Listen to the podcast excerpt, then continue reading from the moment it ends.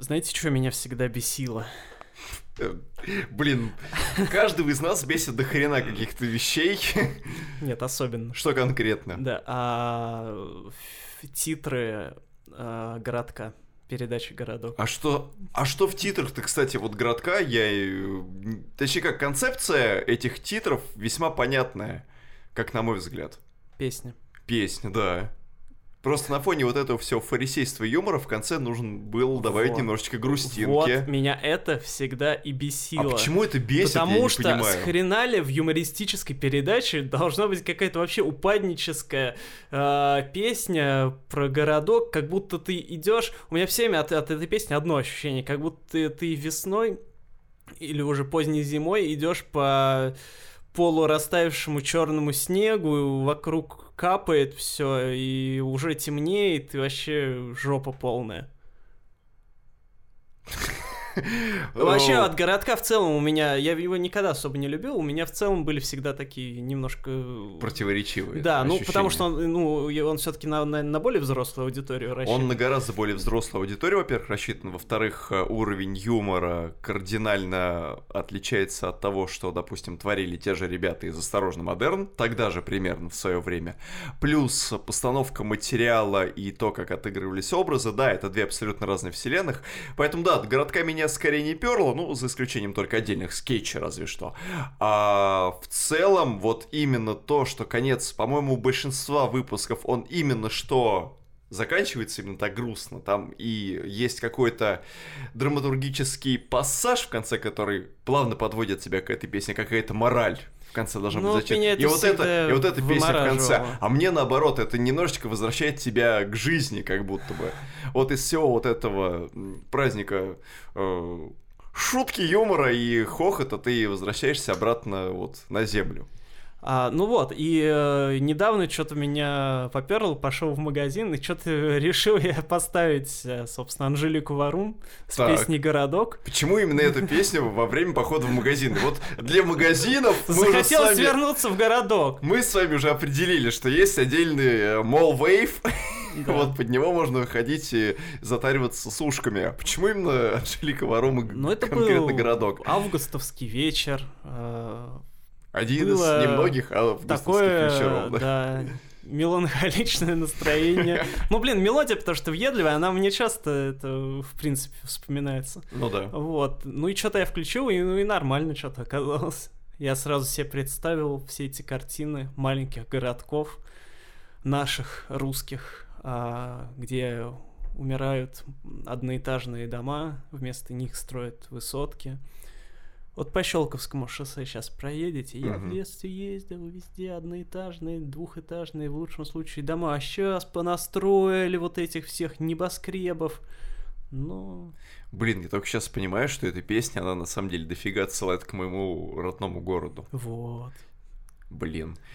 В нем население 10 тысяч человек, и вообще ничего, кроме общего упадка, в нем особо так и незаметно. В нем не строится новая недвижимость. Э, То, что теперь по административному территориальному делению он больше не самостоятельный город, а микрорайон города Кашира, не дает ему никаких преференций и в плане бюджетов, так как, да, ничего вообще для города как будто бы не делается.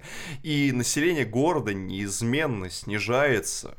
И молодежи как таковой там и не остается. Если остается, то она, в принципе, обречена либо на э, беспробудный алкоголизм, либо на отсутствие места работы, так как формально городообразующее предприятие единственное стабильное место работы там одно, это локомотивное депо. И вот там население, да, оно же ведь состоит преимущественно из людей в возрасте, из тех, кому ну уже как бы деваться некуда, кто уже свыкся с темпом, с ритмом, и кому уже просто, ну, ничего уже, наверное, в жизни не надо. И вот этот вот общий э, урбанистический декаданс, он, наверное, передается через эту песню очень хорошо. И там же ведь такая же недвижимость абсолютно. Э, Пятиэтажные вот эти кирпичные домики, двухэтажные бараки в центральной части города. В центральной части города стоят двухэтажные дома Так и должно быть. с деревянными лестницами, Ну, серп и молот и звезда. А, был Ленин даже на центральной площади, пока его оттуда не убрали. Фига себе. А что это у вас за монархические движения там такие? Центральная площадь, где находился клуб имени 1 мая, находится там и по сей день. И там э, раньше был памятник Ленину, он прям стоял и указывал в сторону станции железнодорожной. Как раз. И его убрали это к году, наверное, в 2000... Боюсь соврать. 2003-2004. Сначала убрали Ленина, остался только один постамент от него, а потом и постамент убрали. Сейчас, сейчас на этом месте находится фонтан, который то ли работает, то ли не работает. Конкретно не скажу, но если я поеду в ближайшее время в свой родной город, я обязательно доложу нашим слушателям по поводу того, работает ли фонтан или нет. А, единственный город, в котором я видел, что Ленина нет на центральной площади в России, это Краснодар. Ну, вот. О чем я уже рассказывал в нашем одном из наших подкастов. Ну, формально Ожерелье уже не город, поэтому он мог бы быть вторым городом. Но не будет, потому что теперь он не город. Статус нас лишили. В общем, и потом я включил, сделал нетипичную для себя вещь, включил, ну, типа подборку лучших песен, песен Анжелики, Анжелики Варум. Варум, да, и и там тоже городок. Не, ну городок-то я пропустил. Ну, в общем, все остальное я там послушал. Зимняя вишня. Да, да, хорошо было. Ля-ля-фа. Эти ноты. Ля-ля-фа, как еноты. Ну, типа, я буду всегда с тобой, там. Еще этот про февраль песня. А, а Человек-свисток. Нет. Лучшую, вот как можно было из э, списка лучших песен исключить лучшую песню Анжелики Варум. Здорово, чуваки, в эфире новый 37-й выпуск нашего подкаста. Надеемся, что ваша температура ниже 37, как всегда, что вы не болеете и вообще находитесь в добром здравии. А если вы не знаете, какие перемены ждут вас в ближайшем будущем, то узнаете, а у нас лично никаких перемен нет. Вы по-прежнему можете слушать нас на всех доступных платформах, а также читать новости всякой годной попсы в нашем же канале в Телеграме, в сообществе ВКонтакте, подписывайтесь, шарьте, репосте, резистите. Сегодня в выпуске. Ну что, пацаны, 80-е? Да, потому что Кайза выпустил свой третий альбом. Понравится ли твоему бате новые The Killers? Ну что, пацаны, 80-е? Да, потому что Erasure выпустили свой 18-й альбом. Фрикадельки с клюквенным соусом и скандинавский минимализм от австралийцев Cut Copy. Ну что, пацаны, 90-е? Да, потому что чешская группа Skyline выпустила свой восьмой альбом. И кушаем чай, пьем конфеты и никакого апартеида в новой студийной работе американцев Black Audio. Ну что же, как все уже поняли, мы снова отправляемся в наше любимое десятилетие, из которого мы, собственно, никогда и не уезжали, потому что мы как в нем жили, вот я как родился в 89 году, я там так и остался, видимо, навсегда. И это будет э, моим проклятием до конца жизни. Это очень несправедливо по отношению ко мне, так как я родился в 91-м, а жить приходится все равно в 80-х. Ну, вот так вот, да. Может быть, дело в том, что я родился в феврале 91-го, и, по сути, это был до распада Советского Союза, да, а да, следовательно... Да я еще могу жить перестроечными временами. Собственно, в 80-е мы отправляемся с новым альбомом певицы Кайза под названием Крейв, который является третьим в ее дискографии, хотя о самом первом в ее дискографии часто забывают и часто называют Крейв ее вторым альбомом, но на самом деле он третий, потому что э, у нее был до э, ее альбом 2014 года, альбом, который она независимо выпускала, ну, сама выпускала, а потом выпускал, соответственно, уже на major лейбле. А, тот вот альбом 2014 года, и сейчас у нее второй на major лейбле, а вообще в дискографии третий. Периодически Кайзу я вспоминаю по причине того, что я вижу в продаже сушеные абрикосы, потому что их еще иногда называют помимо курагой кайса. Да? Да, и я когда вижу это, и думаю, блин. Вы думаете, у, а, такой вот хайдовый, да. Да. В общем, для тех, кто э, а, родился после 2000... Нет, я такой, ууу, чипсы. Для тех, кто родился после 2014 года, напоминаем, что 6 лет назад Uh, как минимум летом uh, 2014 года из каждого утюга, микроволновки, радиоприемника, лампы, из каждого фикуса звучала песня Hideaway. Собственно, певицы Кайзы. А, она тогда, собственно, уже была не, была не дебютанткой, а, как я уже сказал, у нее уже до этого выходил свой сольный альбом. Но вот такой прям хит-хит у нее был самый первый. А как вы вообще тогда к ней относились, помните? Никак. К этой, к этой песне Ну, к песне, к певице. К певице никак, потому что я ее до Hideaway формально не слышал. Ну, я, я думаю, Вот. почти никто не слышал. Да, а с момента Hideaway, э, если честно, вот это вот э, у а, о котором мы только что вспоминали, меня примерно, наверное, прослушивание 10-20 начало конкретно подбешивать. А с учетом того, что эта песня активно ротировалась на радио, да, как вы уже выше сказали, звучала из каждой мимозы, э, радости от ее присутствия в моей жизни как-то с каждым прослушиванием становилось все меньше. Ну вот и у меня то же самое примерно, потому что, если честно, я тогда не понимал всего хайпа, который вокруг нее творился. Ну потому что а, Hideaway, мне у нее нравится куплет. Куплет а, хороший, вот, а прикольная вот- мелодия. Да, ну Да. вот припев, который сделан а, в духе царившего тогда EDM, то Ну есть да. вот этот, вот, тогда же очень много, как в начале десятых, так и в середине, было очень много а, вот этих вот э, электронных танцевальных вещей, где были односложные припевы, которые состояли из там или просто слогов, как у Кайза, или из просто отдельных слов. Вот. а, и, конечно, это, на мой взгляд, не айс. Но у нее, у этой песни крутой клип. Я его сегодня как раз пересматривал, который снят одним кадром, где они там, ну, она вместе со своей танцевальной труппой просто по улице вытанцовывают. Вот, сделан он, конечно, круто. Когда-нибудь мы с вами запишем такой подкаст, видео, одним клипом, одной дорожкой, без монтажа. Да. Блин, было бы здорово. Вот, ну и э, тогда же я послушал альбом э, Sound of a Woman. э, Звук женщины. Да. И, Ну как и- же, и как же звучит женщина? Ну вот, тогда она звучала не очень, если честно. Ну, то есть, а, я не скажу, что это прям какой-то плохой альбом, но, но он скучный. А, То есть, есть там хорошие песни отдельные, но хитов вот уровня э, Hideaway там нет. А, Хотя вот одноименная песня Sound of a Woman тоже хорошая. Но нет, я это еще раз, лишний раз после того, как я альбом убедился, понял, что типа Кайза это вообще не мое. А, что же происходило с а, гражданкой Элистат? А у нее такая фамилия.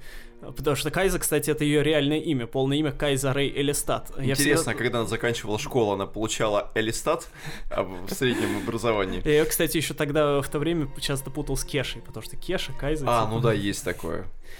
Вот, в общем, тогда у нее был супер-мега успех, естественно, там после э, выпуска альбома у нее там были и туры, и тролливали, она там с кучей звезд всякие фиты записывала, в общем, все вообще было зашибись. Пока в 2017 году не случилось несчастье. А, дело в том, что ехала наша Кайза в Убере, в такси, вот. И хренак в аварию попал. То есть врезался в нее то ли грузовик, то ли еще что. Ну это, То- наверное, на экономе ездила, да? Ну, не на премиум, наверное. Ну вот, и в общем, из-за этой аварии, в которой она, собственно, даже и не виновата, то есть она не за рулем ехала, и не она врезалась, естественно, то есть вообще она в данном случае максимально Максимально жертва. максимально жертву, да, вот. А, после этой аварии карьеру она прекратила на время, а, потому что у нее была довольно серьезная травма головы. А, врачи ей говорили, что она там чуть ли ходить уже больше никогда не сможет. Ну и, соответственно, на музыку уже тоже особо она могла не рассчитывать, что э, вообще что-нибудь будет. А, она у нее там нарушения сна были, она перестала чувствовать вкус еды, что-то еще, ну, в общем, какие-то нехорошие всякие симптомы, то есть не просто э, там, типа, ее физически покалечило, да, Ну у да. нее в том числе, ну, из-за того, что травма головы, у нее всякие психические Нарушение тоже когнитивных всяких Да, да, да, да. способностей. Блин, если бы я перестал чувствовать вкус еды, я бы понял, что жизнь вот в этот момент, она да. закончилась, да. Но зато можно было бы есть что угодно. Ну, справедливости ради, да. Но с другой стороны, мне было бы проще тогда подсовывать всякое непригодное для еды. Хотя вы сами знаете мои извращенные вкусы, я и ощущая вкус еды тоже могу есть чипсы с баклажан. Вы варенье из баклажанов ели, да? И мне норм, да.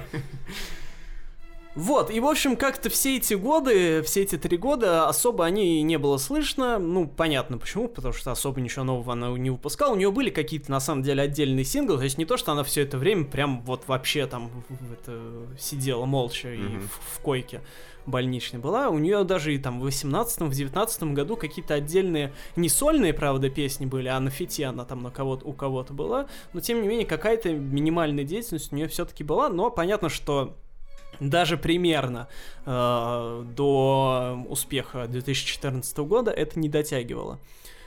Но вот, к счастью, не настолько серьезная травма у нее оказалась, то есть в итоге она вылечилась, и сейчас вполне себе, ну, я не знаю, конечно, насколько прям на 100% она здорова, но как бы ходит, э, бегает, танцует, и музыку, как мы видим, записывает, потому что вот у нее а, в начале, в середине августа вышел альбом Крейв.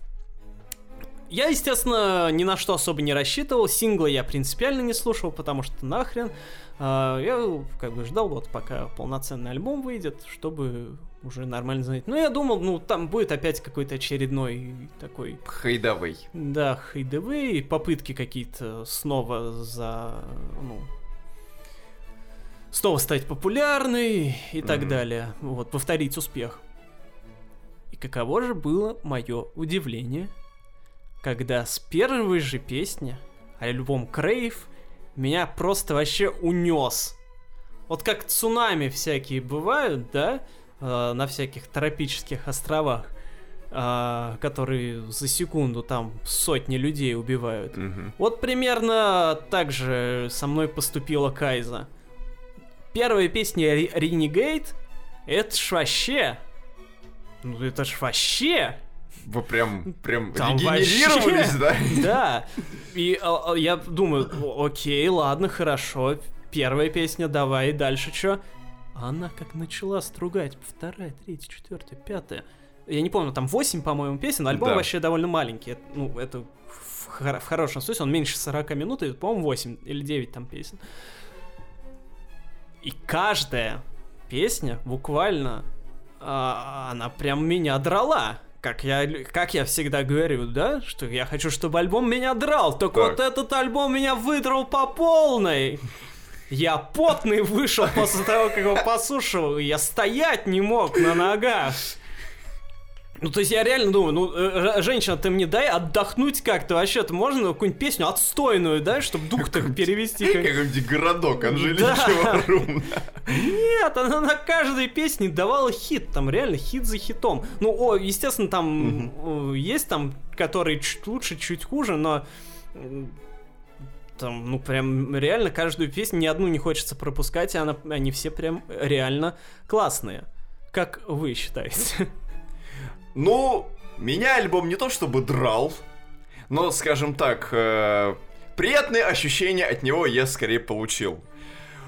Он очень хорошо выдержан в едином таком боевом духе, что мне особо понравилось. То есть он действительно не дает себе отдохнуть ни на секунду. Да, хотя там есть... последняя, последняя песня, это, это пока баллада. Но и то, это баллада. Вот, да, я говорю, что равно... несмотря на то, что это баллада, да, она все равно она все равно сделана в таком ключе, она все равно бьет тебя по голове все это да. время, чтобы ты Э, правда, вот не расслаблялся.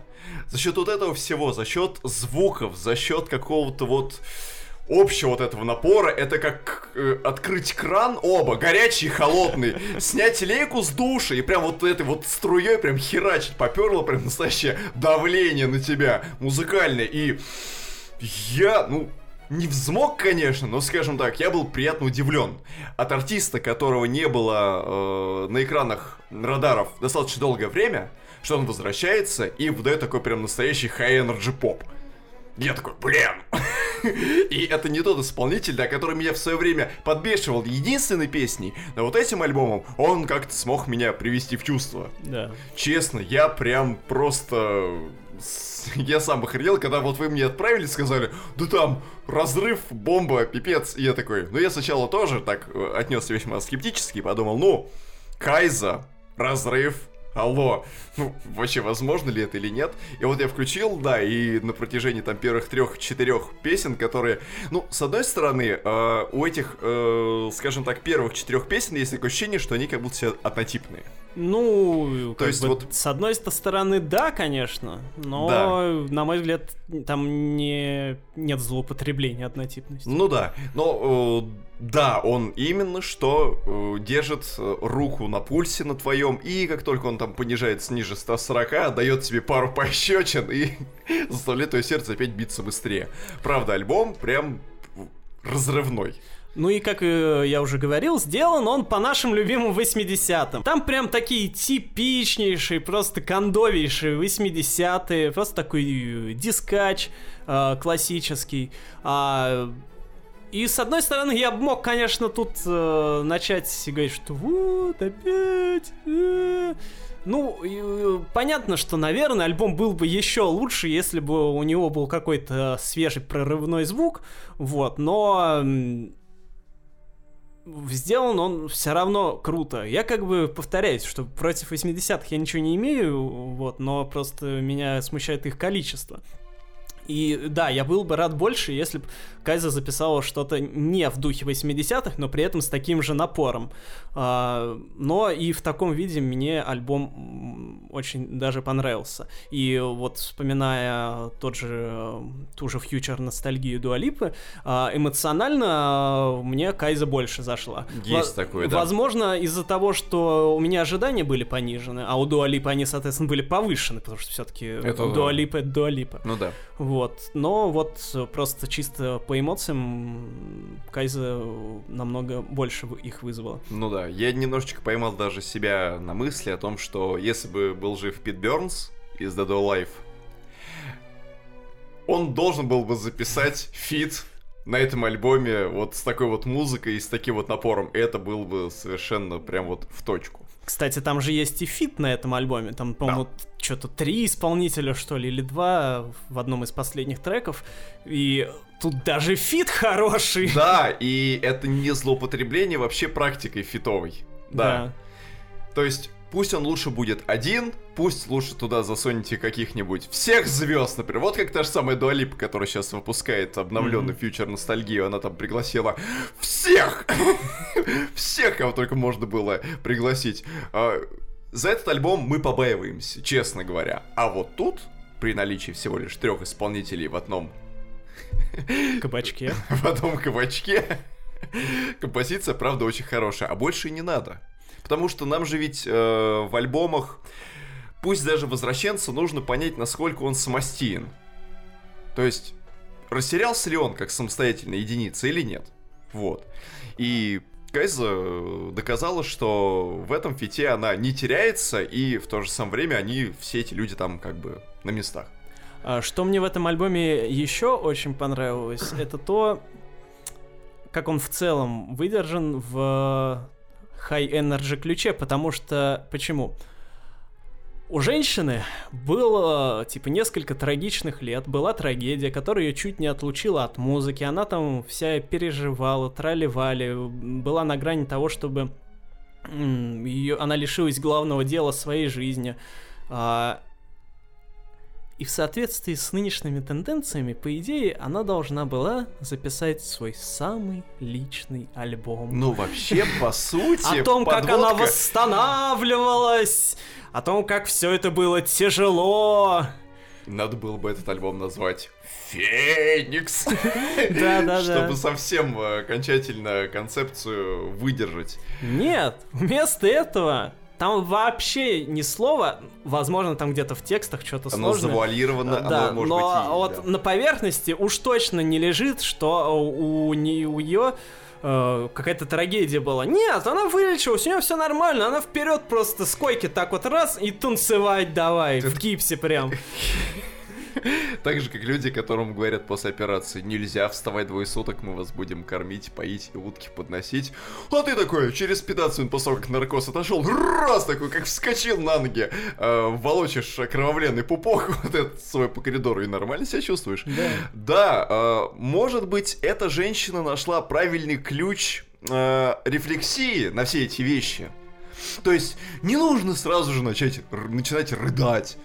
Не надо э, с, э, молитвы там к Всевышнему обращать и все прочее. Не надо рассказывать, как тебе было тяжело и как ты там, э, извини, э, ползком ползала по больничной палате. А тут такая, я вернул, я тебя пришла, я тебя закопаю, короче. В достаточно ультимативной форме все это выражено, и в музыкальной, соответственно, тоже. Это зашибись. Вот, вот. да. Поэтому вот, э, возможно, она и не вкладывала концепт такой, что типа, ха, я вернулась. Да, вот. Но, тем не менее, вот, на мой взгляд, это очень выгодно отличает альбом от всех других страдальческих альбомов современной да, музыки. От э, людей, которые не попадали в такие аварии, у которых не стояли на грани жизни и смерти. Интересно, вот Максим, который находится примерно в подобного рода ситуации, она, э, если когда-нибудь сподобится, ну вот восстановится и сподобится записать новый альбом, ну да. Будет ли он э, сделан с... по заветам Кайза? Особенно сейчас на фоне ее популярности в ТикТоке. Да. Вот, это было бы, конечно, круто, если бы она вернулась с э, супер танцевальным альбомом. Тикток попом. Да. Песни по минуте просто. Да. И фиты со всякими героями местными а-ля Мэвл. А-ля а, Intelligence и Август. И прям было бы совсем даже, наверное, здорово. Ну что же, а, давайте поговорим об убийцах. Да, каких серийных убийц вы знаете? Пишите в комментариях. Какие ваши любимые серийные убийцы? Да, так сказать. Смотрели ли вы все серии цикла э, «Криминальная Россия» на НТВ? Да, я, конечно, понимаю, что вы к убийцам едва ли имеете какое-то отношение, но какие ваши убийцы самые любимые? Я убивал лосу, пчелу, муху, комара. Блин, осу... Хотя нет, муху, мне кажется, я не убивал. Муху я убивал, но это очень сложный процесс, а вот осу приколотить, это вообще проще простого. Я тут выяснил, что вообще, как бы... Вот вы как охотитесь на осу? Ну... Охота на осу. А так мы называем вашу автобиографию. да. а, ну, как, с полотенцем. Блин, ну это какой-то совсем варварский способ. В смысле, а с чем еще? Ладохой. Ну, блин, Короче, извините, вы ладоху ее можете убить. Во-первых, вы можете жало себе, это очень сложно. Ужалить. Это Но очень это возможно. сложно. Второе, вот. это просто неприятно, типа, ну, большое осу, Ну, блин, она, а, вы ее хлопнете, а там из нее потечет сок какой-нибудь. Нет, а знаете, как надо делать? Смотрите, летит оса в ну, пространстве, в ну. воздухе. Оса же, она не быстро летает, в принципе. У нее траектория полета, она весьма медленная. То есть, как бы можно примерно просчитать ее дальнейшее движение. Берете ладонь, так сказать, лайфхак по тому, как убивать осу. А, пока она летит в воздухе, берете ладонь и резко вот этой ладонью просто по осе, пока она в воздухе находится. Yes! Типа оглушить? Да. В смысле, просто по воздуху? Да, ну. просто вот по, не по воздуху, а по осе, конечно же. Не, ну в смысле не о поверхности. Не о поверхности, именно оглушить ее. То, что она потеряет сознание, это инфа сатен. Э, жало в этот момент получить очень сложно, потому что по факту оса не, она не разозлена, она, если это можно так называть. То есть вы просто ее глушите, и пока она там лежит такая, и как э, этот самый, как танцор совершает по, такой посмертный брейкданс, вы ее, собственно говоря, добиваете удобным методом. Можно Тапком. промахнуться, она тогда разозлится и на вас нападет.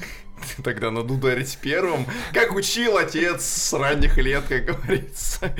Да, и мне вот этот способ, например, помогал. Я так пару-тройку раз ос гасил. Это здорово. Вот комаров убивать не прикольно, потому что комары они маленькие, и по ним вообще едва ли можно попасть. Да, но вообще мы тут не об убийстве э, насекомых и о нарушении пищевых цепей, установившихся в нашем макромире, пришли поговорить, а о новой шестой студийной пластинке группы The Killers под названием Imploding the Mirage. И я возьму на себя такую ответственность, возможно, груз, где-то грех, и скажу, что Imploding the Mirage группы The Killers это самый худший альбом в их дискографии. Едва ли можно было записать что-то настолько нецепляющее. По прошествии уже вот, казалось бы, 16 лет, ведь дебютный их альбом Hot Fuzz, он вышел, по-моему, в 2004. Ну, ну неужели за 16 лет можно было настолько сильно растерять себя? Я послушал этот альбом несколько раз, я его послушал дважды вчера, послушал его сегодня единожды за завтраком в 9 утра. Я пытался многократно дать ему шанс, так как, в принципе, к Брэндону Флауэрсу я отношусь с большим уважением. Так же, как и к Дэйву Кёнингу. А о нем мы с вами рассказывали, когда он записывал свой сольный альбом проекта Кёнинг. Призмизм, который нам очень сильно понравился. Вот. А, и в целом я понял, что это первая пластинка The Killers в истории, которая меня не привлекла совершенно ничем. Это альбом, который просто входит у тебя в одно ухо, быстро-быстро-быстро э, проскакивает по веренице мозговых извилин и вылетает в другое. И тебе едва ли вообще сложно запомнить какие-то ходы, какие-то композиции прям полноценно. Ну ладно, за исключением одной, наверное, разве что песни, которая выходила синглом, это песня Ocean. И дальше как бы все. Меня в этой пластинке удивило просто какой-то абсолютно странный подход, потому что эта пластинка мне показалась слишком уютной, слишком осторожной, слишком аккуратной, слишком конформистской. Ведь по положению на 2004 год The Killers, э, имея у себя в багажнике как минимум две топовых песни, это Mr. Brightside и Somebody Told Me, они могли бы просто... Somebody once told me. да, просто вот этими двумя композициями они уже успели скажем так, войти в пантеон инди-рок божеств и фактически стать э, таким своего рода альта-лингва жанра. Но этого сейчас вот совершенно не ощущается. В 2000, э, по-моему, пятом или шестом, в шестом году, когда выходил Сэмстаун, тоже великолепная, просто мощная пластинка, боевая, в которой прям вот, что не песня, то хит, а When You Were Young, это вообще прям гимн при гимн. Замечательно просто.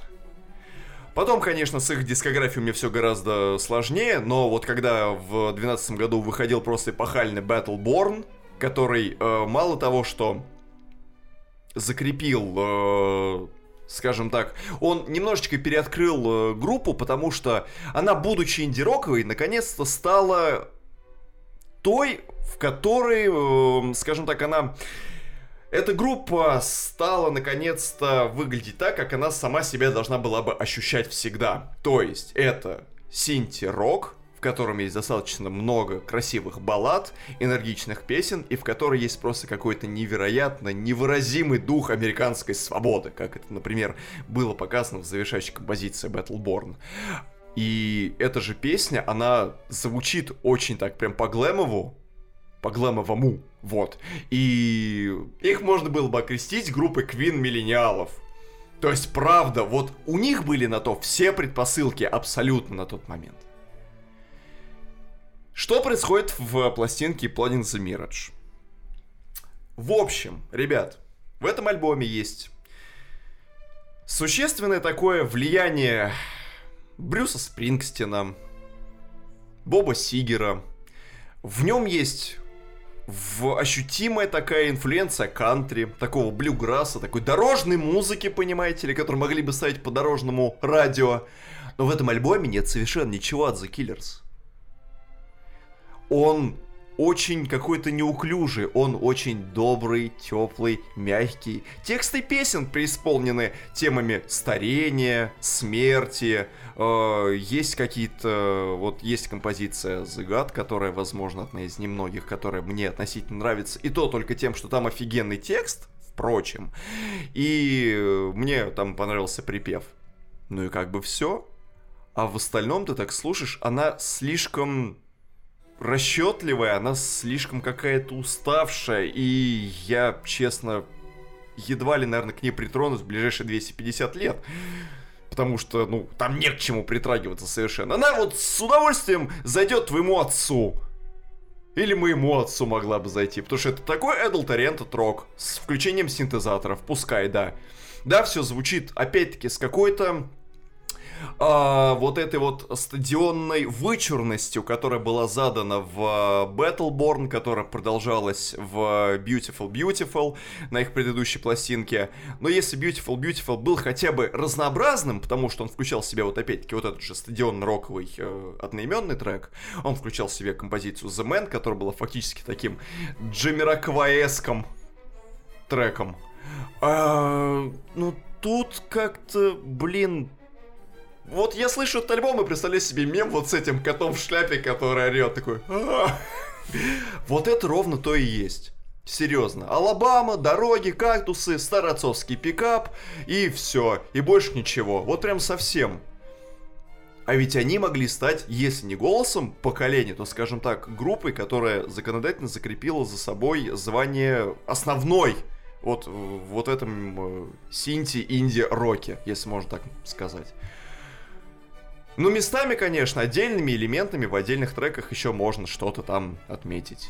Вот, как я уже сказал выше, в загад там есть какой-никакой э, текст симпатичный, есть припев в Running Toward a Place, там есть очень приятное синтезаторное соло. Оно там, правда, пускай повторяется в двух-трех местах, но оно радует. Э, есть... Э, а, Песня, которая могла бы стать своего рода отдушиной для меня, это песня When the Dreams uh, Run Dry. Когда мечты бегут сухо. Потому что вначале она начинает угорать по 80-м. Но ровно после половины трека все опять скатывается в чертово такое поп-кантри. Ужасное. Вот если вот взять вот всю музыку этого альбома, выкинуть оттуда вокал Флауэрса и поставить вместо него, ну я не знаю, Рода Стюарта, или Брайана Адамса. Никто вообще не заметит подмены, и вообще никто не поймет, что это, оказывается, писалось людьми из The Killers. Серьезно. Может быть, всему виной то, что Дэйв Кёнинг, вот про которого я сейчас говорил, э, он вышел из состава коллектива, ведь этот альбом уже писался без него. Да.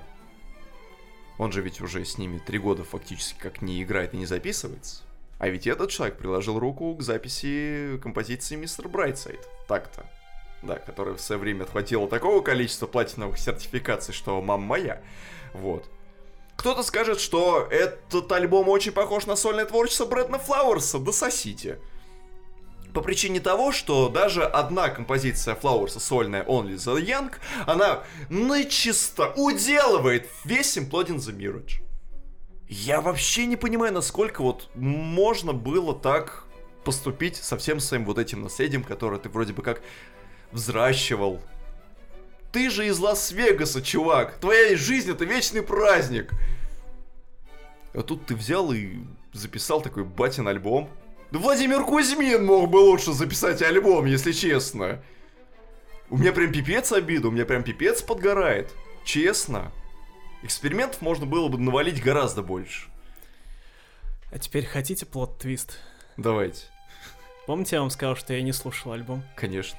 А я его слушал! Ну и как? И он мне понравился! Так что сосните! Офигенный альбом! Я бы по вашему описанию вообще бы не сказал, даже примерно он не соответствует тому, что там, там не, не вообще даже Чего элемента это? кантри нет. Да Какой там блюграсс? Да вы что? Вы чё? Да это easy, да это изишно по Нет, звуку ощущается. Ничего там нет. Серьезно. Нет, там чистые 80-е в каждой Чего? песне. За- Вот возьмите, выкиньте синтезаторы. Вот синтезатор выкиньте- это и есть секунду, это и есть секунду. 80-е. Си- Нет, я говорю о том, что выкиньте синтезатор и послушайте, что там остается в сухом остатке. Если вы выкинете синты, вот вы поймете, что, блин, это прекрасно зашло бы Тейлор Свифт. Вот Тейлор Свифт под эту музыку могла бы за- записать это действительно хорошее, было я бы для нее кантри подложкой. достаточно слушаю, так что я Но понимаю, че- что там но- должно но- быть. Во-первых, я люблю кантри. Но- вот. Вы должны сказать, что вы любите рок-н-ролл. Я, А, я, я люблю рок-н-ролл. Вот. Серьезно. Отличный альбом. Синты, синты, они были как бы у Киллерс всегда, окей. Ну, а чё Но вам еще надо? Мне нужно, чтобы это звучало хотя бы интересно. Да интересно там И все оно- звучит. Оно неинтересно. сли- там неинтересно? Если мы действительно выкинем синты, которые хотя там, они были у Киллерс всегда, И чё? то что? А, вы, вы, вы Да. спросили, что плохого в батином роке? Да. Что плохого в батином роке? Потому что я не батя, понимаете? И вы... В смысле, вы-то как раз батя, а я нет. Почему мне-то нравится, а вам нет? А я- Род Я Стюарт, это плохой круто. отец. А Брю- Брюс Спринг... Спрингстин плох, что ли? Нормально а, там а Брюс всё. Спрингстин, он кто? Что он играет? Он босс!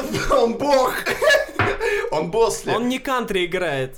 Ну а что? Вот хорошо, опишите. э, А, ш- вот вы правильно сказали, адульт ориентед рок, аор. У меня аорта от таких слов начинает распухать. Вот. Просто на чем строится Adult Oriented Rock? На том, что там сладкие мелодии, на том, что а, они стадионного масштаба и на том, что они нацелены на более возрастную категорию граждан. У Боба Сигера то же самое?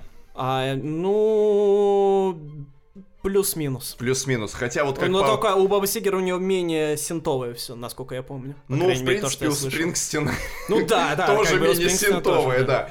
Вот правда, если откинуть синты, получается чисто гитарный Adult Oriented Rock, который строится, да, вот на всех вот Ну, этих а вот... на- на- на-? Скажем так, на- ну... А разве там не слышно, что все это строится на такой условно традиционной американской музыке? Ну, это не совсем кантри. Я понимаю, что вы имеете в виду, но это не совсем кантри.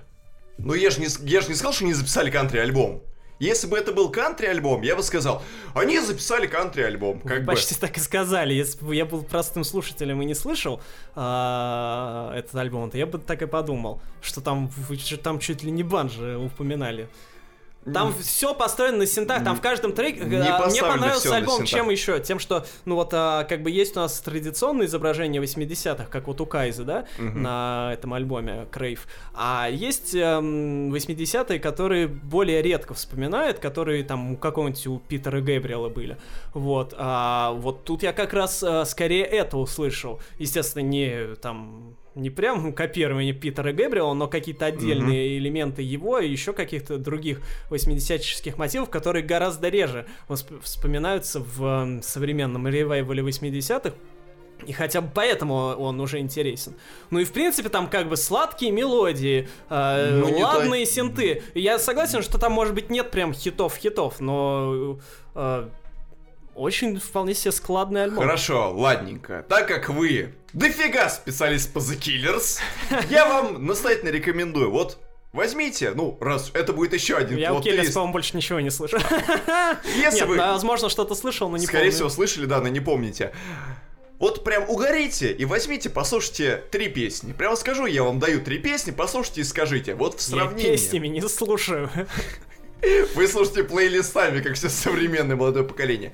Послушайте композицию Shot at the Night с компиляции Direct, э, Direct Hits. В 2013 году она выходила. Послушайте The Man с альбома Beautiful Beautiful. И послушайте отдельно именно трек Battleborn с одноименного альбома. И вот, глядя на это, вот вы мне скажете, насколько Imploding the Marriage опирается на 80-е. Вот вы мне тогда скажете, что, блин, ну как бы, скорее всего, да. какая, а при чем тут сравнение? Оно опер- Я как бы послушал А при- как раз непредвзято, а при- а при- без а при сравнения том, с что- а при предыдущей том, что- а дискографией. при том, У что- меня более объективный взгляд. Нифига, потому что нужно понимать контекст и предысторию. А мне вот он понравился просто сам по себе. Я вообще очень люблю у разных групп э, выискивать альбомы, которые для них нетипичные, которые все не любят, а мне они чаще всего нравятся. Вот, поэтому это вот э, в данном Ваш случае... любимый альбом Крафтверк тогда. Ну нет, Крафтверк это немножко не другое, но, наверное, наверное, Autobahn. Autobahn? Ну, или Radioactivity, или Man Machine, блин, хрен знает. Не, ну Man выбрать. это попса. Ну, Не, ну понятно, да. Да. Ну, Нет, э, а с Крафтверк окей, это немножко нетипично. ну ладно, случай. хорошо. У меня любимый альбом просто Electric Café, поэтому он тоже не, скажем так, не типичный для них же в какой-то степени. И он менее популярный, чем все остальные, но, блин, он самый цельный, прикольный. А я вот именно что сужу с точки зрения человека, который понимает предысторию. И который понимает э, предконтекст, скажем так. И меня эта пластинка разочаровала, честно. И В это общем- прям в сравнении со всей остальной дискографией и с э, э, возможной для Флауэрса гимноподобностью э, эта пластинка прям просасывает. А я услышал вполне себе гимноподобность. Короче, для слушателей, если вам нрав- во- нравится The Killers, Напишите об этом, да, напишите вообще в комментариях, как вы относитесь к свежему альбому The Killers. Нет, если просто- я просто к тому, что если вы, еще. если вы никогда Killers не слышали, то дайте шанс новому альбому, потому что вот я, если и слышал, то уже давно забыл, как они звучат, звучали раньше. Возможно, вам новый альбом понравится. А вот если вам, видимо, нравилось все предыдущее творчество, то тогда, возможно, он вам не зайдет. В любом случае, В любом Пишите. случае, да, пишите в комментариях, потому что, да, вот у нас дед с батей по пьяни сцепились и так каждое воскресенье. Ну что, переходим от бать к отцам, наконец-то? Переходим от 80-х к 80-м. Ну, недалеко, в общем, мы ушли. Да. Э, Группа Erasure, классики британского синтепопа, которые, собственно, начинали в 80-е. Которые начинали синтепоп. О, боги, изобрели синтепоп, как говорится. Да, в общем, группа Erasure, которую большинство слушателей могут знать, наверное, по их главному хиту I Love to Hate You, а, который регулярно взрывал танцполы в 90-е. А, выпустили свой 18-й альбом. То есть ребята на протяжении... Когда они там 40 образовались? лет уже фактически. Ну, не да. 40, они образовались там во второй половине 80-х. Ну, то есть больше 30. 35, да. Времени зря не теряют и регулярно, собственно, записывают э, альбом. Мне иногда кажется, Альбомы. что Erasure это вот вторая такая же по производительности группа, как Pet Shop Boys. Они оба не исчезали как будто бы никуда. Ну, есть такое, Знаете, да. есть коллективы, которые так или иначе испытывали внутренние перипетии из классиков. Те же самые Deep Шмот, который там в 90-х у них было вполне все сумбурно из-за того, что и Дэйв был не весьма э, здоров, скажем так, да и перестановки кадровые внутренние имели место быть. У New Order, который примерно после э, Репаблика и 93 года тоже надолго исчезли из поля зрения и только в 2001 году записали альбом «Возвращение Get Ready». А вот Erasure и Pet Shop Boys, они вот всегда были. Мы Есть практически такое. впитывали их вместе с молоком матери. Да. Да. И, собственно, последний альбом Erasure выходил не так давно, в 2017 году. Ну да. Вот. э, Кто вообще такие Erasure, помимо того, что, собственно, они вот записали этот хит э, I Like to Hate You, а, и, в принципе, были одними из, из- Ну, не то чтобы зачинателей, ладно, но одними из главных фигур в синтепопе 80-х. А, дело в том, что Erasure — это дуэт, и наполовину он состоит о, из Винса Кларка, а на вторую половину из Энди Белла. Но э, Энди Белл, у него биография не такая интересная. Как раз основа его биографии это ну, есть вообще, да, Erasure. он, кроме как Erasure, особо, по-моему, больше Не, у него еще не- были сольные альбомы. Ну, они, насколько я понимаю, не особо... Они прошли не особо заметными, но, впрочем, там есть очень достойные вещи.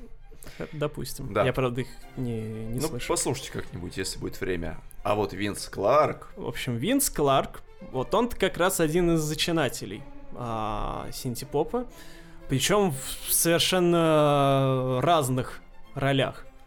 А, начинал он с, а, собственно, не как сольный исполнитель, а как один из создателей Депешмот. Внезапно. да, так сказать, самого худшего периода Самого этой группы. лучшего периода, после которого они скатились и так до сих пор и не выкатились. А, в общем, Винс Кларк... А я, я и не знал, что Винс Кларк пробыл в группе до 90-го года. В общем, Винс Кларк э, автор большинства песен, по-моему, кроме двух. А, Первого альбома Depeche Mode Speak and Spell. После этого альбома он ушел из группы, оставив ее скатываться. Вот. А, И... Не, ну они же на фактически его наследие еще ну да, Broken да, Frame да. Broken. Frame, он звучит практически так же, как э, Speak and Spell. Каким-то чудом им удалось э, атмосферу сохранить. да. А, вот. а, После Депешмода Винс Кларк а, создал группу Язу, а, у которой тоже был довольно известный хит Don't Go. А, И после этого он еще участвовал, продюсировал такого певца-исполнителя, как Роберт Марлоу, который большинству, естественно, имя это ни о чем не скажет, но я э, считаю своей обязанностью его упомянуть, потому что э, то, что Винс Кларк делали с Робертом Марлоу, это вообще, на мой взгляд, одно из лучших, что вы, э, лучших образцов синтепопа, что было в 80-х, ну, наряду со Speak and Spell и с Язу. В общем, Винс Кларк э, один из моих любимых вообще и композиторов, и продюсеров. И он в первую очередь именно что продюсер. То есть вот он несколько проектов организовывал, там помогал другим сочинять, но всегда вот оставался скорее в тени а, с других людей. И вот уже и после Депешмода, после Езу, после Марлоу и после еще других, по-моему, у него там еще какие-то были проекты всякие, он создал Erasure. И вот, собственно, где-то со второй половины 80-х Erasure стали его основной а, работой. Да. да, после... Э, и, собственно, с тех пор он уже так не распылялся на разные проекты, а вот вбухивает в основном всю свою энергию в Erasure. Вот. Кстати, они до сих пор выпускаются на лейбле Mute, что тоже прикольно. Ну, Mute это тоже один из важнейших а, лейблов 80-х, на которых начинал выпускаться Depeche Mode, и на которых вообще-то выходил куча всего важного электронного. New Order, кстати, сейчас подписан на Mute. Во как. Да. А, вот. Ну и, в общем, Erasure с тех пор они вот хреначат, хреначат, постоянно что-то выпускают туда-сюда. На мой взгляд, конечно, Erasure, э, все их работы, они не дотягивают до всего, что делал Винс Кларк до этого. Вот, то есть, вот того же удовольствия, э, которое я получаю от всех его работ, которые были в первой половине 80-х, я не получаю, когда я слушаю альбомы Erasure. Вот. Но, тем не менее, все равно они достойны внимания. И, в частности, достоин э, внимания 18 альбом, который вышел на днях под названием The Neon. Неон? Ну, не знаю, он это или не он, вот, да, но давайте сейчас попробуем разобраться. А, собственно, первое, что мы сразу слышим, включая этот альбом, то, что его действительно записал Винс Кларк. Потому что... Потому что он начинается со слов Produced by Винс Кларк, да? Потому что мы сразу на нем слышим вот эти типичные Винс Кларковские э, а, минималистичные синты с простецкими наивными мелодиями, то есть такими, которые такие немножко детские даже. А, без каких-то сложных партий, да, тоже они там довольно простые, которые можно одной рукой наиграть. А, и это вот всегда было характерной чертой всего, что делал Винс Кларк. У него все было такое вот именно вот, что как наивное искусство бывает, да, такое, которое мимикрирует под детское. Вот у него всегда было что-то похожее. Нам, поэтому, возможно, мне оно всегда и нравилось. А и это вот главное, на мой взгляд, вообще, что выделяет э, этот альбом, то, что он, у него есть свой авторский почерк, то, что это сразу видно, чья это работа, и э, то, что не, а, не абы кто записал, а понятно кто. Хитов нет, э, есть э, какие-то не очень внятные баллады, которые, на мой взгляд, лучше стоило вычеркнуть. А, но, тем не менее, остальные треки-то, которые такие, они довольно бодрые, танцевальные, их вполне себе приятно послушать. Но, как бы, они не очень запоминающиеся, я согласен. Но как э, просто напомнить лишний раз о том, что есть такие вот э, легенды 80-х, и э, лишний раз их э, песни послушать, это вполне себе нормальная пластинка. Вот. Но, как водится, рубрика «Тупой пресс-релиз» нас ждет. Да, да, Обычно да, да, да. мы про наших э, исполнителей это говорим, но вот Erasure э, и, в частности, Винс Кларк отличились тем, что Ах, наговорили всякого странного. Ой, нет, не Винс Кларк, это Энди Белл как раз сказал. Ну, возможно, вот не надо было ему давать. Хотя он и певец в, этой, в этом дуэте, но... А если бы этим занимался Винс Кларк, это получилось бы по-детски по наивно так и... Ну, вот наивно и по-детски получилось у Энди Белл. В общем, что он сказал про этот альбом? А, это работа о возвращении моей любви и, надеюсь, нашей любви к великой поп-музыке. Я хочу, чтобы дети послушали эти песни. Я хочу перезарядить то чувство, когда поп-музыка была в каждом из нас. Что это все значит, решать вам. На мой взгляд, это, вот эти слова абсолютно пустые, и можно сказать их по отношению к любому альбому. А, ну, не каждый Окей, альбом, ну не про каждый, Black Metal какой-нибудь альбом, конечно, так, такого не скажешь. Так, не каждый, про вот про новый альбом The Killers, например, так нельзя сказать. Это не тот альбом, это... который бы я хотел посоветовать послушать да, моим детям, да, например. это, это альбом, чтобы я хочу про которых я хочу, чтобы послушали мои дедушки, да? Ну, да. В общем, не давайте музыкантам говорить о своих альбомах особо много, иначе они вот будут говорить подобную ересь. Ну почему? Вера Брежнева сказала, э, по-моему, в этом альбоме вся я. Она сказала еще короче. Но, э, скажем так, степени абсурда это нисколько не уменьшило. Вот. Это да. Так, все, Да. летим в Австралию. Опять? Ну как-то опять, давненько что-то мы регулярно, то давненько- Австралию, а то ли- туда-сюда. Давненько ли мы там вообще были? Вот скажите вы Ну, мне. были когда-то. Ну были когда-то. Но Мы в Австралии это- зима сейчас. Возможно, возможно, это единственный э, способ перебраться в Австралию, Так. потому что, сами понимаете, какие цены на билеты А, и Б, неизвестно, насколько сейчас авиасообщение открыто с Австралией. Кстати, как там вообще можно сейчас? Никак оно не открыто. Никак не открыто, вообще У надо... нас Танзания, Турция. У нас Танзания. Англия. Вот так сказали, как будто мы сами живем в этой внутренней Танзании. Вот, нас с новым студийным альбомом порадовал классический для инди-троники коллектив. Практически законодатели жанра. Каткопи. Их новая пластинка наконец-то до нас доехала. Но Коп- доехала. Копия, наверное, от- доехала, да? Не оригинал. Ну, скажем так, пираты завезли. Ага. Ну, сейчас э, с развитием стриминговых сервисов музыка гораздо быстрее доходит до слушателей, бла-бла-бла-бла-бла-бла-бла. Ну, в общем, не это важно. А важно то, что этот альбом фактически и не из Австралии вовсе. Вот так вот. Зря летели, что ли? Да, летим в Копенгаген. Как у нас с Данией хотя бы в плане перелетов? Ты тоже никак. Да. Блин. А вот Дэн Уитфорд, фронтмен группы Каткопи, в свое время переехал в Копенгаген порядка 3-4 лет назад. Вообще ему очень сильно приглянулся город во время очередного концертного тура. Он побывал в Дании и сказал, что, блин, прикольное место, было бы неплохо вообще сюда перебраться. И чтобы испытать себя как в творческом плане, так и, может быть, какой-то experience личного плана новый испытать. Ну и, собственно, переехал Денчик, Денчик слазит, переехал э, Дэн в Копенгаген, и сразу же, как человек, который постоянно жил при температуре плюс 40, при обилии странной фауны, при возможности сходить выпить холодного лимонада на побережье, он столкнулся с основными проблемами жителей Дании.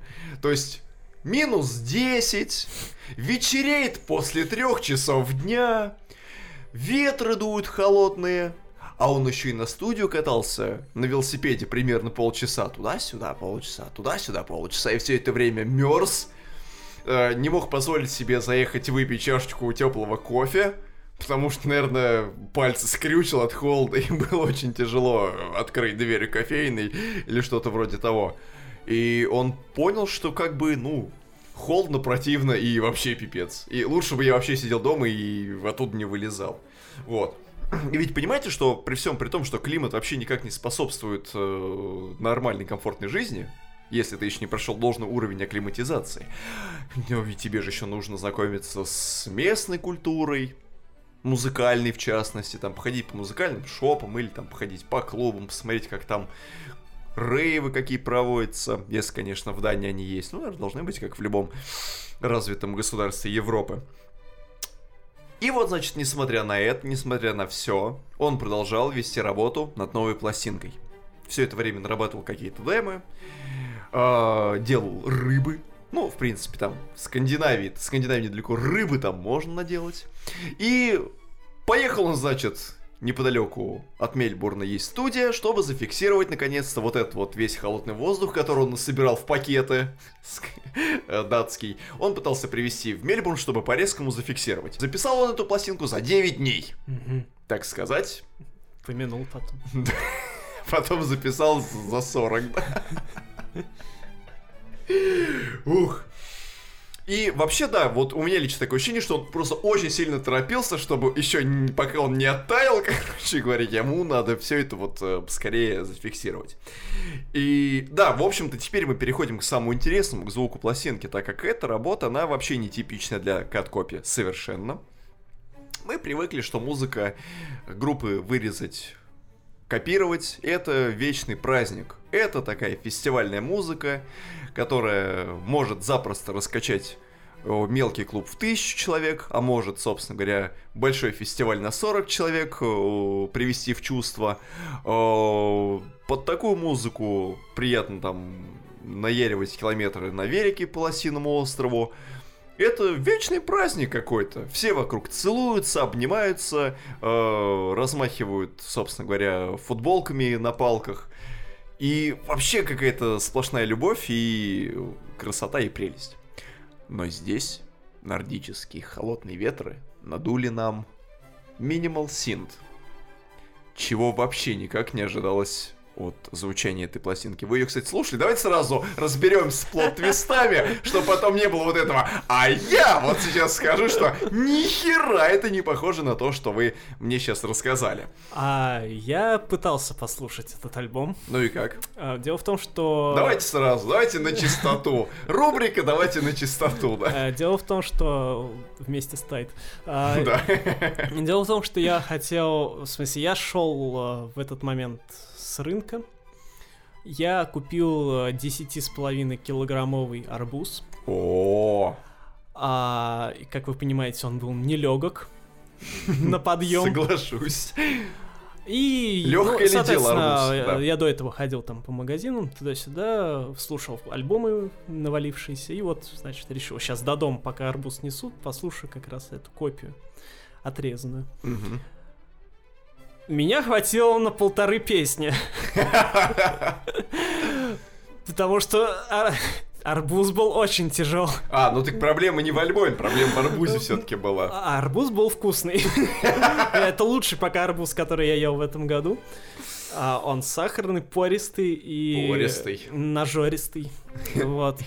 А, в отличие от Каткофе. А в отличие от последнего альбома The Killers, да, Не, например? ну, блин, а, на самом деле, да, больше проблем в тяжелизне арбуза, потому что что-то меня все начало раздражать. Вот, и поэтому я решил, лучше не буду я судьбу испытывать. Ну, нет, если бы там и, и что-то... покатили его по земле. Ну, я в рюкзак положил. А, в общем, что-то там... Ну, просто, если там что-то было боевое такое, как у Киллерс, вот, то... Нет. То я бы, может, и дослушал, но что-то там было все реально такое нордическое, что решил я... это, лучше потом как-нибудь... А то мне он совсем не понравится. Но какое-то такое все действительно размазанное, холодное. Ну, минимал синта я там что-то не услышал, но, может, надо было побольше послушать. Но чем вы дальше разгонитесь, тем вы больше поймете. В общем, не арбузная музыка, я вам так скажу. Да, да, да, да, да. Пластинка как раз называется Freeze Melt, насколько мне не изменяет память, она мне, по-моему, не изменяет. А, из названия, в принципе, все более-менее ясно, да. Открывает пластинку весьма такая сдержанная, холодная в своих аранжировках, действительно преисполненная скандинавского минимализма композиция Cold Water. В своем сознании. Да, холодная вода. Хорошо, когда хотя бы холодная вода есть. Вот, э, примерно в том же самом спокойном абсолютно ключе выполнена, возможно, одна из моих самых любимых песен альбома Love is All We Share. Это композиция, которая рассказывает о том, что технологии — это то, что будет нас сближать там, в ближайшей перспективе. Ну, в общем-то, это уже давным-давно все известно, тема вполне себе избитая. Обычно все говорят о том, что технологии нас отдаляют. Тут говорят наоборот, что технологии будут нас держать по-прежнему Ну, слава богу. вместе, да. Ну, когда составят этот самый реестр всех жителей РФ, вот тогда и поговорим. Вы его и так можете, я думаю, на рынке купить. На DVD-болванке. Да, между Вместе дисками софтом и номерами телефонов сотрудников ГИБДД. Или да, всей базой номеров автомобилей. Да. Вот. А, Затем на этой же пластинке гораздо больше пространства отведено инструментальным вещам, как, например, композиции Stop Horizon. Стоп-харасмент надо было назвать. Че они? Но они просто, знаете, вот Кайс, она тоже не работает по повесточке. Ну да. Совершенно. Вот и кат-копи они тоже. А, Вырезали идеи у Кайса, Мгм. скопировали и Скопировали. перенесли к себе. Ну, Ну, с учетом нордического характера, да. А, да, вот Стоп Horizon это как раз песня про вот сдержанные синты, про такую сдержанную гитару акустическую. А, Потом туда начинает аккуратненько синт подливаться, потом немножечко грувящий бас чуть-чуть. Затем небольшой кусочек текста. А вообще, можно ли считать инструментальной песню, в которой есть, ну, куплет, ну, на 4 строки, условно говоря. А песня сама длится минуты 4-5. Можно ли считать ее инструментальной или нет? Нет. Формально нет. Поэтому не будет там тогда инструментальных песен. Полноценно инструментальных, но, скажем так, э, больших кусков инструменталов будет более чем достаточно. Вот. Примерно так же сделана композиция Rain, только в отличие от Stop Horizon, Rain, она в конце не превращается именно что в такую традиционную каткопивщину. Да, потому что в Stop Horizon это есть. Она все-таки немножечко пытается в какую-то ударность, танцевальность. Ну, тоже такая танцевальность из разряда я стою в пуловере, у меня в руках кружка, я смотрю на летящие снежинки и просто так вот виляю бедрами из стороны в сторону. Вот. А Рейн это композиция, которая в целом просто гораздо более спокойная, да, в ней тоже дохера инструментал и тоже есть маленький куплетик. Пусть будет так. Рейн у меня любимый ниндзя в Mortal Kombat. А, ну, в принципе, да. Вот. Есть еще тоже хорошая, тоже по Minimal Синте композиция а Perfect Day. А, там, там тоже есть весьма такие скудные, жгучие синты. Тоже очень аккуратная, сдержанная вокальная часть. И вот это все прям такое настолько спокойное, классное и вот оно... Вот в отличие от уюта The Killers, которые стали уютными просто потому, что они вдруг почувствовали радикулит в спине и седину в бороде, Тут именно что спокойствие, когда вот э, у тебя появилась возможность остановиться и посмотреть просто из своего дома на то, что происходит вокруг. Я так понимаю, вам Киллерс не понравились просто потому, что вам 30 еще нет, и вы не понимаете вот эти вот наши проблемы уже. То есть, получ... то есть получается, возрастные. То есть получается, если через полгода, мне да. через полгода будет 30, да. я должен переслушать пластинку The Killers, и, возможно, она мне я должна думаю, зайти. Да, я думаю, да. Хорошо, у меня тогда возникает еще такой контраргумент на всякий случай. А, в, абсолютно внезапно. Uh, у солиста группы Years and Years Оли Александра, ему уж 30 исполнилось, uh, в его инстаграме периодически появляются сторис, которые он ведет весьма неуклюже, но... Естественно, ему 30. Да, но в них он крутит хула-хуп и чувствует себя так, как будто ему 15. Он просто молодится. Зашел бы ему новый альбом The Killers, я думаю, едва ли. Надо ему отправить что для рецензий. Надо его как-нибудь пригласить с нами побеседовать. Вот. И понимаете, говоря о Minimal Синте в этом альбоме, Ждать я имею... мы его будем годы и годы. Да. Говоря о Minimal Синте э, и вообще о любых проявлениях Minimal Wave в этом альбоме, я подразумеваю не то, что мы привыкли понимать под этим понятием. Потому что что такое современная интерпретация Minimal Wave? Это когда ты пытаешься максимально сильно опираться на оборудование, которое использовалось в начале 80-х, ты используешь тот же самый набор звуков, ты используешь те же самые пресеты на драм-машине, ты пытаешься также замутить какой-то холодный отстраненный вокал и, короче говоря, мутишь там примерно каких-то условных Solid Space или Ablaze Color, и как бы норм. Здесь Minimal Synth именно что сделан современно. Он почти не опирается на традиционное понимание, но ты слушаешь, понимаешь, что это минималистично, это аккуратно, и если это сыграно на синтезаторах, то, соответственно, это можно назвать минимал синтом. И это тоже зашибись, как по мне. Фанатам вещей уровня Lights and Music и Hearts on Fire, самых таких передовых и топовых, как многим кажется в дискографии, Каткопи, этот альбом, скорее всего, не зайдет. Он не хитовый. В нем даже нет какого-нибудь там условного, условного Meet Me in House of Love с альбома Free Your Mind. Это просто хороший альбом, под который можно сесть на электричку и поехать в сторону Шугарова, чтобы поймать кузнечиков на рыбалку. Это музыка для того, чтобы рассматривать снежинки, которые седают у тебя на окне по ту сторону твоей копенгагенской квартиры.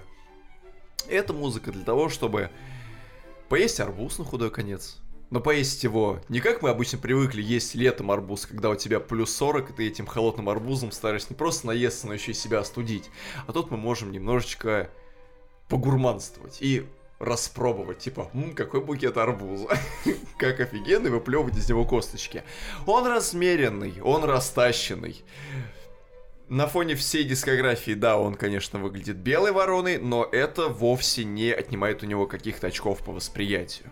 Абсолютно замечательная пластинка. Я ее прям буду переслушивать, наверное, переслушивать до тех пор, пока мне не исполнится 30. Потому что потом я буду слушать альбом The Killers, Implode and the Mirage. Вот. Так что это вполне отличная интерпретация Minimal Wave в наших современных условиях. Да. Э, собственно, скажем так, это немножечко чуть более современный Black Marble. Как по мне. Окей, а, из а, Дании далеко не уезжаем. Мгм. В рамках Евросоюза переезжаем в Чехию, где недавно провели электричество. Наконец-то в Чехии. Сколько лет ждали? Да, теперь они могут печь, что... А, блин, они наконец-то поймут, что торт Прага, он темный. Потому что они в темноте не могли понять его цвет. А, Так, собственно, группа Skyline. А, Горизонт. Чешская, да, там где-то там, за горизонтом. так. а, выпустил свой восьмой альбом. И тут все такие, чё? Какой восьмой чешская альбом?» группа, Skyline, Горизонт, чего? Skyline, который мы знаем, это Nissan Skyline, да? Да, фильм Skyline был. Да. А, в общем, да, ребят. Восточная Европа тоже Европа. Да. И э, мы с вами, как обитатели Восточной Европы, должны слушать наших братьев-славян вот, и обращать на них пристальное внимание. Краткая историческая справка, что за группа Skyline. На самом деле рассказывать о ней нечего. Вообще нечего, да? Ну, в общем, да, есть э, такой коллектив, который уже существует э, много лет. Ну, в смысле, немного, там, десятки, да? Не 20, не 30. Вот, ну, где-то с начала 2000-х. А, рубят они крайне энергичную электронную музыку. И в 2016 году, откуда я о них вообще изначально узнал, в 2016 году ребята выпустили альбом Jungle. Welcome to the Jungle. Да, который мы отметили особо горячо. А, По-моему, когда мы с вами составляли топ альбомов, это был какой? 16 В год? 16 году Да. мы не состав... Я, ну, в смысле, вы в канале еще не Да, составляли. да, но это, в общем, когда еще не было расцвета нашего YouTube канала и когда телеграм-канал был только в, в полузачаточной стадии, скажем так, а, мы уже успели прослушать вот эту вот замечательную пластинку. Да, но в топ я его, естественно, включал. Я его когда- тоже включил в свой топ, когда-нибудь я э, соберусь с мыслями, когда мне исполнится 30, я, я обязательно покажу свой топ пластинок 16 года. И вы скажете, что ух, блин, круто, и заодно познакомьтесь с альбомом группы Skyline вот этим. А, Да. В общем, да, это был просто э, разрывнейший Разрыв. альбом, охрененный просто от начала до конца. А чем он был хорош? А, тем, что, во-первых, как бы а, любой альбом из э, Восточной Европы, который хоть как-то выдающийся, это уже прикольно. Потому что не так мы много слышим альбомов оттуда. Во-вторых, он был весь от э, корки до корки пропитан электроникой в духе рубежа 90-х, 2000-х. Да. Вот, то есть там все было замешано на драм н бейсе на брейкбите, немножко на регетоне. а, На том же джангле опять. да, на джангле. А, в общем, вот это вот все, что гремело в клубах а, 20 лет назад с лишним, а, оно вот там вот очень классно переинтерпретировано, собрано в один клубок, а, и даже немножко, чуть-чуть приправлено не прям евроденсом, но немножко такой дух его есть. Да-да-да.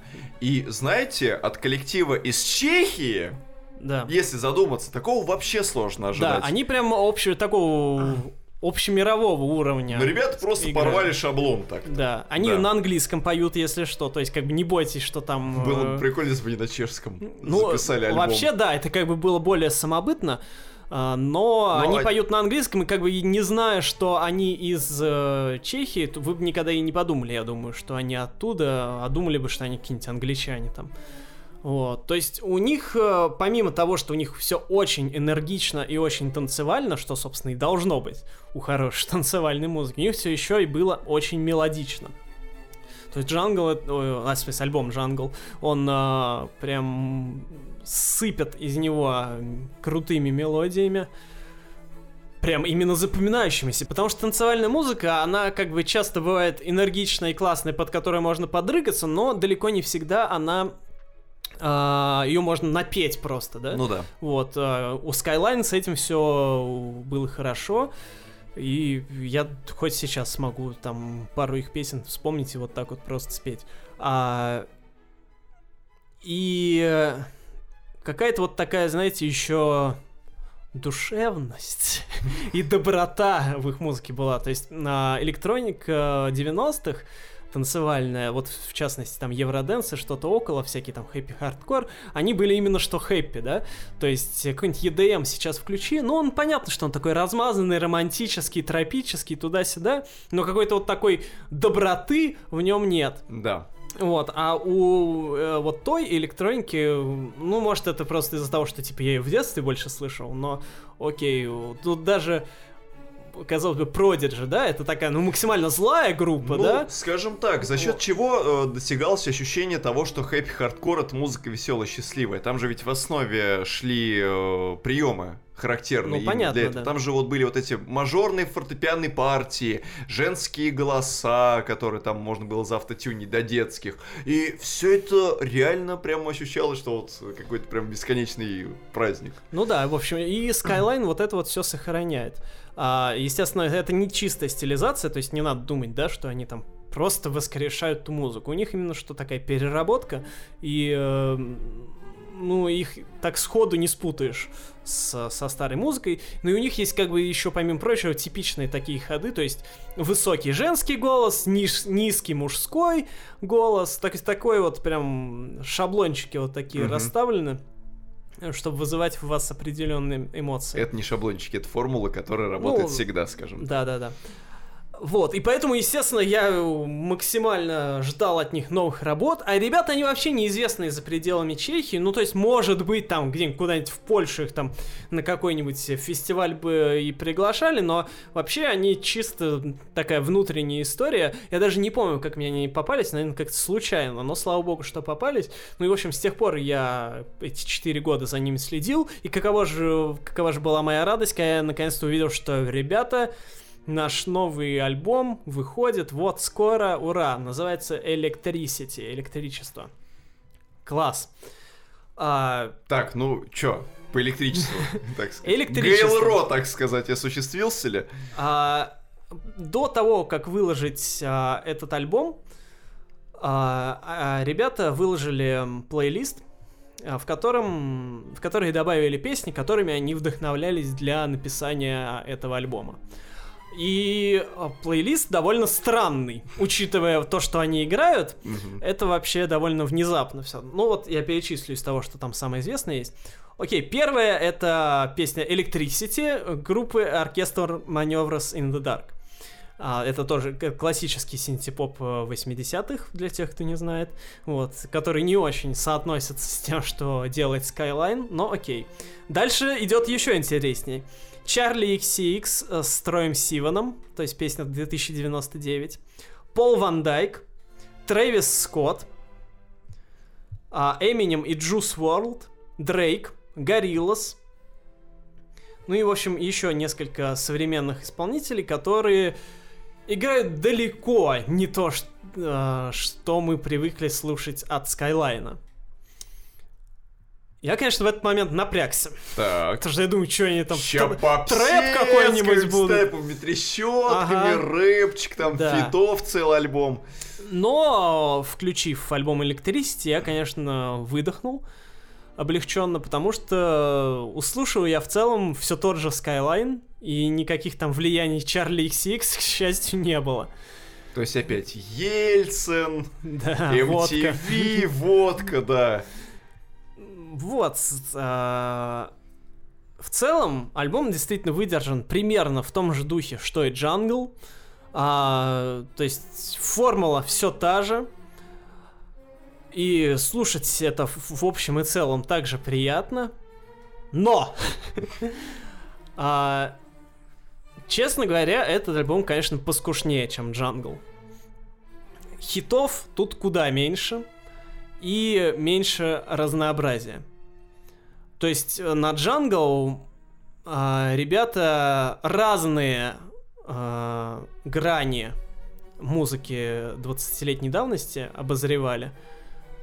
То есть вот все стили, которые мы перечисляли, они там были так или иначе задействованы. И все это слушалось как такой классный саундтрек к какому-нибудь а, Need for Speed тех лет. Ну да. А, новый альбом, он конечно, тоже в целом слушается как, как, как саундтрек к Need for Speed, но к Need for Speed, который постепенно начал скатываться. А, ну и... В общем, хорошо, но уже не так хорошо, к сожалению. Тем не менее, я прежде всего, естественно, советую ознакомиться нашим слушателям с альбомом Jungle, потому что он прям реально отличный, и я, я все еще его считаю луч, одной из лучших пластинок 2016 года. Ну и если он понравится, то тогда советую Electricity послушать, а, но начинать с Electricity я бы ну, не, не посоветовал. Вот. Но, тем не менее, все равно, естественно, рад, что группа что-то новое выпустила. Четыре года ждали. Ну, ждали скорее не зря, но, да, немножко обидно, что, может быть, тот высокий уровень, который они за задали джунглями, они не превзошли и не повторили. То есть джунгли не зовут больше, да? Увы. Да. Ну и давайте на десерт послушаем панк-рок. Ага, вот так вот. Черный еще, небось. Блин, черный панкрок. Слушайте, а были когда, я думаю, же были в истории какие-нибудь э, темнокожие панкрок коллективы, которые прям рубили-рубили, ну, прям ну, такие вот скоростные э, именно вещицы. панк, я так сходу не вспомню, но наверняка были. Но есть всякие блэк металлические, ну просто металлические. Нет, именно панк. Ну именно панк не вспомню, да. Вот, вот с этим гораздо сложнее. Ну, как бы... Поэтому никакого черного панка афроамериканского мы слушать не будем. Будем слушать обычный э, европеоидный, славянский, я бы даже сказал, панк.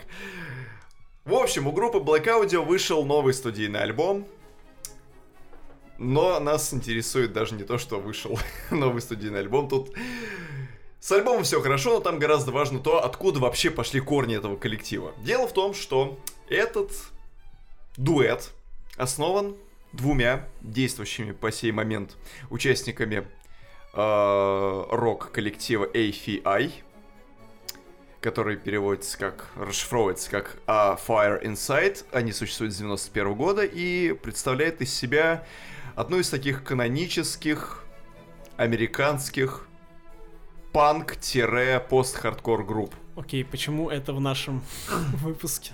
Я объясню, почему это в нашем выпуске. В общем, смотрите. Потому что Deep Purple были у нас, и потому что вы можете делать, что хотите. В том числе и да, да.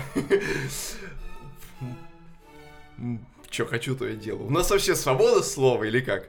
Вот. Нет. Хорошо. В общем, ребята э, рубили примерно до 2003 года такой прям канонический офигенный панк. Мне очень нравится их пластинка Answer That and Stay Fashionable, которую они выпустили, по-моему, в 95-м или 6 году. И, в общем, он представлял себя такой прям такой скоростной, грязнющий панк. Э, вот эти композиции по 2 минуты, прям вот просто огонь и садом. Офигенно. Затем после они стали делать этот же панк-рок, ну, они оставили его таким же быстрым, просто сделали его чуть чище. Затем ближе к 2000 году этот э, панк-рок стал чуть более попсовым. А одна из композиций группы AFI The Boy Who Destroyed the World стала частью саундтрека к игре Tony Hawk Pro Skater 3. Mm-hmm. Да. Окей. Okay. Тогда И... они обретают субъектность в моих глазах. Да. Вот. Ну, я вообще, в принципе, вам настоятельно советую ознакомиться с ранней дискографией AFI, потому что она, как по-моему, вполне себя достойна. И вот Answer Z and Stay Fashionable это вообще отличный альбом. Когда-нибудь я куплю его себе на виниле, но первопресс тогдашний стоит уже приличных денег. По-моему, были уже его и переиздания. В общем, не суть. А после этого, примерно году в 2003 эти ребята плавно переместили э, акцент своего творчества с поп-панка, такого скейт-панка в сторону пост-хардкора и альтернативной музыки, чему они следуют по сей день. По-моему, даже вышедший в 2018 году мини-альбом The Missing Man, он то примерно ровно о том же. Но суть не в том, в общем-то. А суть в том, что, как я уже выше сказал, двое из участников этого коллектива действующие, это Дэйви Хэвах и Джейд Пьюджет, они еще в начале 2000-х затевали свой собственный электронный проект. И вечно им что-то мешало. Ну, в частности, очень большая загруженность именно с работой над проектом AFI. И свою первую работу в рамках новоиспеченного электронного проекта Black Audio они выпустили только в 2007 году. И каково же было ярким, каким же было ярким свечение пуканов, поклонников AFI, когда вместо условно пост-хардкора и альтернативы они услышали синтепоп, помешанный с EDM и замешанный с фьючер-попом. В общем, это как у Linkin Park. Как у Ulver. Не совсем. Linkin Park не шел в сторону future а. А у этих прям вот ты слушаешь. Вот вы знаете, есть такие группы, э, синтепопа. Вот ты смотришь на их обложку и понимаешь, как будет звучать альбом. Но. Вот примерно то же самое было на раннем э, этапе у Blaqk Audio. Э, Затем вот у них, э, по-моему, в прошлом или позапрошлом году выходил альбом тоже, вполне себе неплохой. По-моему, его даже обозревали. Я сейчас не вспомню, обозревали мы его или нет. То ли я пост про него писал, может быть, мы его во влоге обозревали. Ну, не суть. В общем, они стали играть синтепоп. И вот внезапно они выпустили анонс, это примерно, по-моему, был где-то июнь или июль, о том, что они выпускают альбом. Это было вполне себе внезапно, особенно на фоне всех вот этих вот пандемических потрясений, когда никто вообще ничего в жизни не ждал. Вот. И тут они, они бах, сразу же выпускают альбом. И выпускают они альбом в двух частях. Сначала вышла первая часть, а потом, как вы прекрасно понимаете, Почему не вышла... вторая сначала? Кстати, а вот это был бы очень интересный прецедент, если бы сначала вышла вторая часть альбома. Джордж Лукас сначала четвертую выпустил, так что уже есть.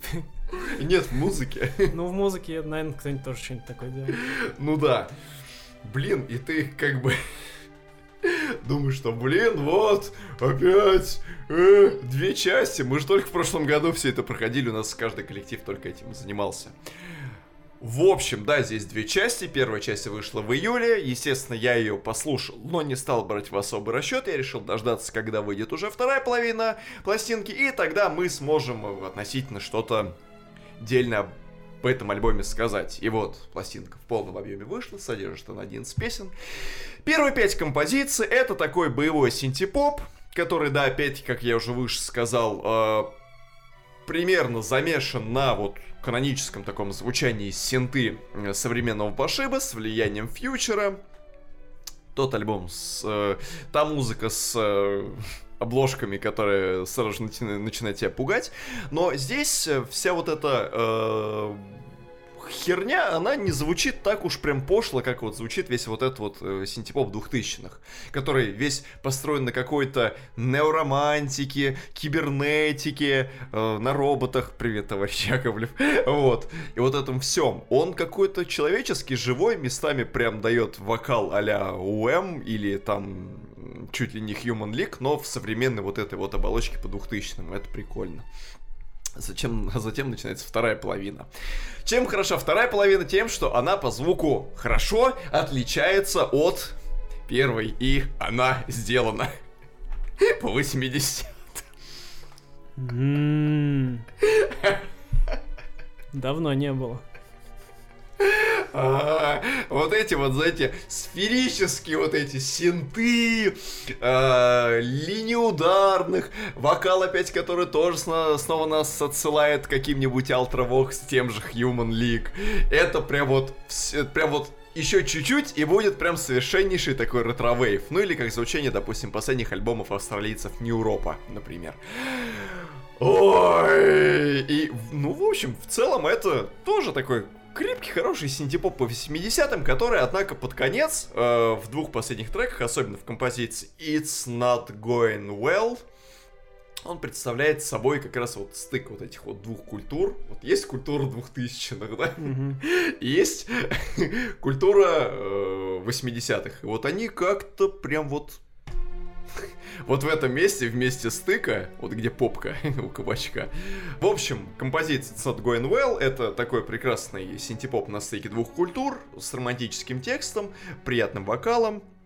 Мне нравится то, как вокалист э, вообще на протяжении всей пластинки обращается со своим голосом, потому что где-то он прям звучит так уверенно, высоко, прекрасно, а где-то врубает нижний регистр и тоже чувствует себя в нем комфортно. В общем, офигительный альбом, как по мне. э, И он прям такой человеческий, что хорошо.